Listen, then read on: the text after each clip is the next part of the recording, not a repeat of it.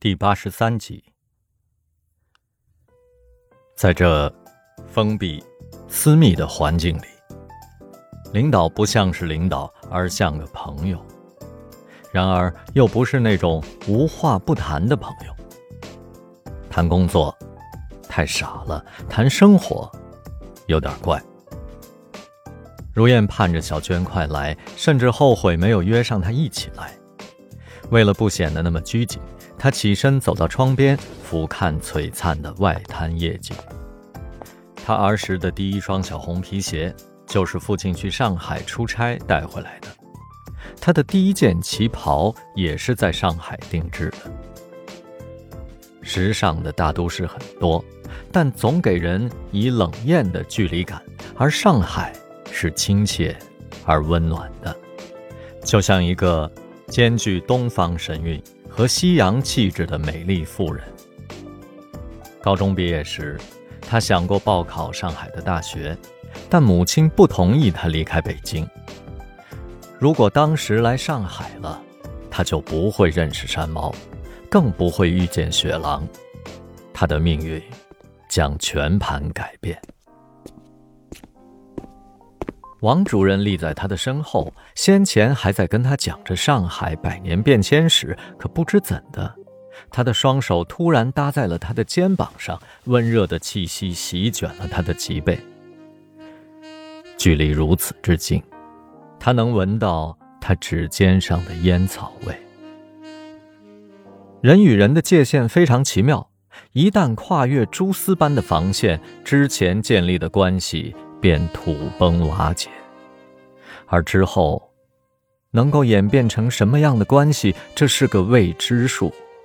就像一场赌博，男人甘愿冒险，以不痛不痒的友谊为代价，换取可遇而不可求的鱼水之欢。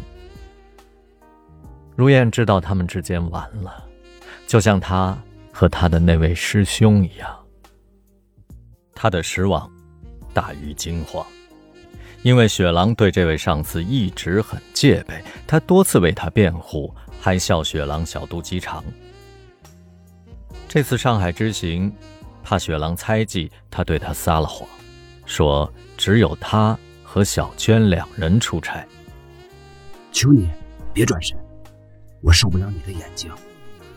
他的手掌厚重结实，如同不容置疑的命令。而语气那样哀怜，仿佛他是个受害者。如燕一动不动，不知该跟他巧妙周旋，还是夺门而逃，甚至在纠结明天还要不要参加博览会，回京后是否要立即辞职。界限被突然冲破之后，他总是很木讷，不像有些女人善于引导男人搭建海市蜃楼。保持愉悦的暧昧关系。王主任的手从他的肩膀上慢慢滑到两臂，伴随着越来越急促的呼吸，他顺势从后面搂住了他。这时，如燕兜里的手机发出了响声，他转身逃开，慌乱中被他拽住的手也强硬地挣脱了。他一口气跑回自己的房间。门卡两次掉在地上，进屋后把门反锁上，他的手还在发抖。如燕掏出手机，是雪狼的电话。美貌是沉重的负担，这样说很矫情，但这是如燕的真实感受。从小到大，这张脸给她带来了太多的困扰。她忘不了那个叫小寇的男孩。他是初中隔壁班的霸王。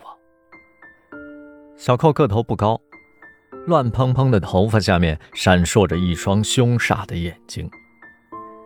小寇对他的迷恋全校皆知，他用彩色的墨水把他的名字喷在每层楼的白墙上，害得如燕擦了好几天。他在左手臂上纹了蓝色的“燕”字还成天挽着袖子亮相。连初一的新生都会指着如燕悄声议论，说那是小寇的果以至于有一段时间，如燕早晨睁开眼睛想到他，就有种想死的心情。其实小寇从来没有直接骚扰过他，甚至没有跟他讲过话，顶多在他放学的路上骑着车不远不近地盘旋几圈。